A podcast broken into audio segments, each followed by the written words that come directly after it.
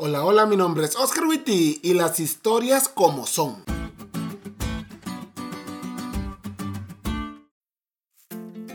¿Alguna vez has jugado al teléfono descompuesto? Si no lo has jugado, este consiste en un grupo grande de personas. Alguien del grupo le dice al oído una frase al otro y este a su vez se la dice a su compañero. Y este otro al otro. Y pues, ya entendiste. Al final, el último que recibe la frase la dice en voz alta y en el mejor de los casos la frase es diferente, pero conserva parte de la original. Pero en el peor de los casos ni siquiera se parece en nada a la frase original.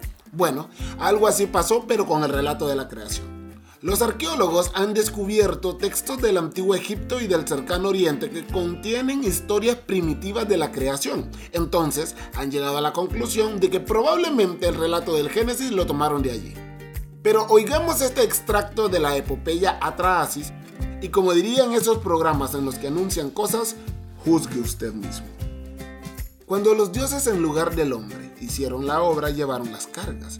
La carga de los dioses era demasiado grande, la obra demasiado dura, la molestia demasiado grande. Dejen que la diosa matriz cree descendencia y que el hombre lleve la carga de los dioses. A Gestué un dios que tenía inteligencia, ellos lo mataron en su asamblea. Nintu mezcló barro con su carne y sangre. Qué hermoso relato, ¿no? Veámoslo detenidamente. Dioses débiles y egoístas que al ver que la carga es demasiado grande para ellos, mejor crean sirvientes, los hombres, y así ellos descansan. Pero para crearlo, los dioses débiles y egoístas mataron a uno de sus compañeros dioses, débil y egoísta, que parece ser que era inteligente, pero no tanto porque lo mataron. Y la sangre de ese dios la mezclaron, y aquí por favor pongan mucha atención, con barro. Y así fueron creados los seres humanos. Ajá, ahí está el parecido, en el barro. Punto. Y ustedes se preguntarán, pastor, ¿Cómo entonces esas culturas tuvieron esa idea de la creación? Y allí, mis amigos, es donde encaja magistralmente mi ilustración del teléfono descompuesto. Recuerda que en ese tiempo no había libros, la información se pasaba de forma oral.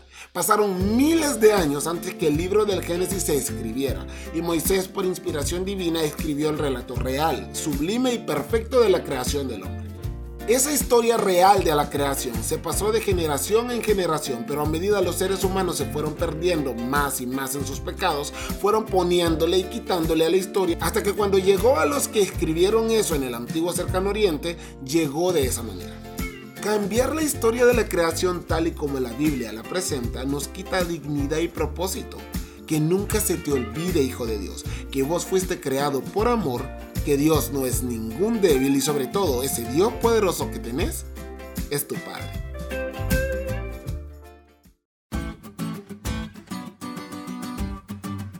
¿Te diste cuenta lo cool que estuvo la lección? No te olvides de leerla y compartir este podcast con todos tus amigos. Es todo por hoy, pero mañana tendremos otra oportunidad de estudiar juntos.